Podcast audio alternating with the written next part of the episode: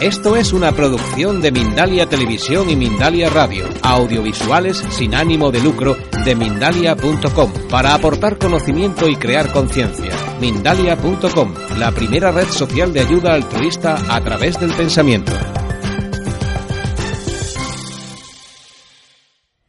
¿Quién es Laura Cantalejo? Hola, eh, soy una persona que intento transmitir la enseñanza del yoga y sobre todo mi experiencia personal. Yo empecé muy jovencita en el camino del yoga con 11 años y a mí me ha aportado mucho equilibrio y mucho bienestar. Entonces me he dedicado a estudiar durante toda mi vida en, en, este tema y ahora intento transmitirlo. Llevo como 14 años dedicándome a dar clases de yoga y de meditación.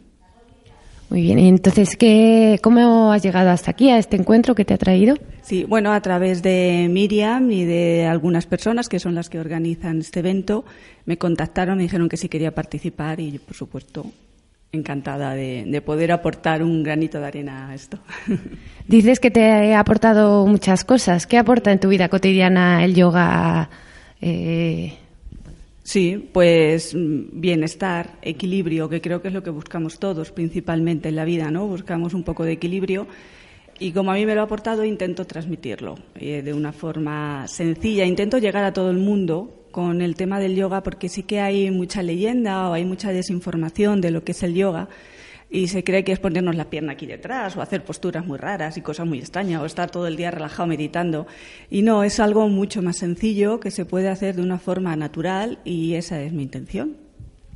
Muy bien. ¿Y dónde podemos encontrarte? Eh, yo vivo aquí en Los de la Vera, doy clases aquí, en Navalmoral y en Talayuela. Y bueno, tengo una página de Facebook que es Laura Cantalejo Correas, mi nombre y mis apellidos. Y ahora mismo tampoco hago mucho más, no tengo página web ni hago mucha publicidad porque ya he estado en ese, en ese terreno. Y ahora llevo una vida sencilla, me retiré aquí, estuve viviendo en Barcelona mucho tiempo y en Madrid y en algunos países. Y ahora estoy aquí un poco retirada de, de todos esos follones y quiero una vida tranquila y me dedico a la, a la enseñanza. Muy bien, pues muchas gracias. De nada.